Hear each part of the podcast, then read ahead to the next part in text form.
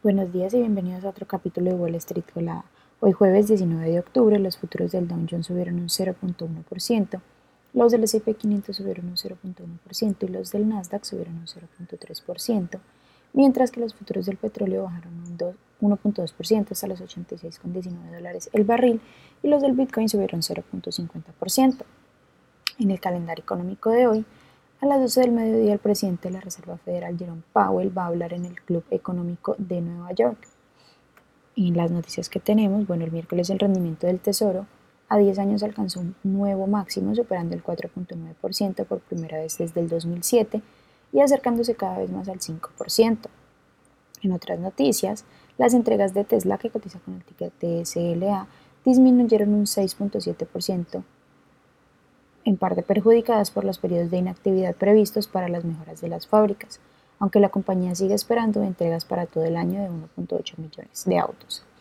Tesla reportó un EPS de 0.66 sobre ingresos de 23.35 mil millones versus los 24.000 esperados por los analistas.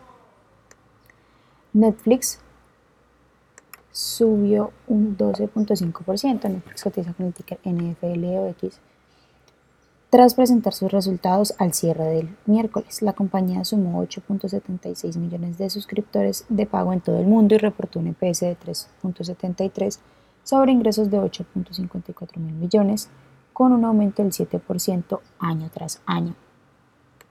American Airlines, que cotiza con el ticker AAL, registró pérdidas en el tercer trimestre y recortó su previsión de beneficios para el resto del año, en parte como respuesta al encarecimiento del combustible.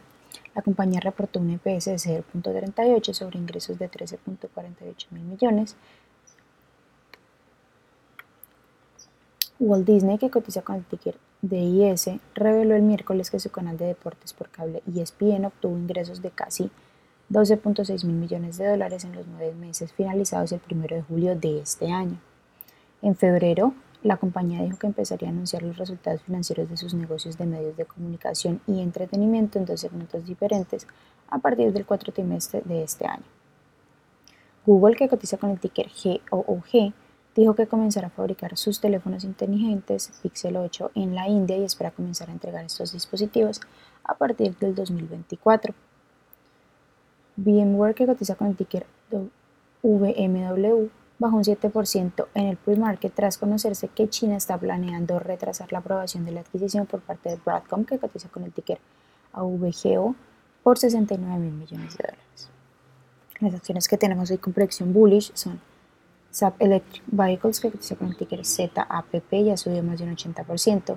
Sisters Medical Holdings, que cotiza con el ticker ICU, ya subió más de un 33% y también NXU que cotiza con el ticker NXU ya subió más de un 29%, mientras que las acciones que tenemos con predicción bearish son Spectral AI que cotiza con el ticker MDAI ya bajado más de un 22%, Coolplant Biotechnologies que cotiza con el ticker CLGN ya bajado más de un 19%, y Falcon Beyond Global que cotiza con el ticker FBDY ya bajado más de un 16%. Esas son las noticias que tenemos para hoy antes de que abra el mercado. Les recuerdo que pueden encontrarnos en todas nuestras redes sociales como arroba y además visitar también nuestra página web www.spanglishtrades.com para que no se pierdan ninguna noticia en actualización del mundo de la bolsa de valores, por supuesto como siempre en español. Muchas gracias por acompañarnos y por escucharnos. Los esperamos de nuevo mañana en otro capítulo de Wall Street Colada. Que tengan un feliz día.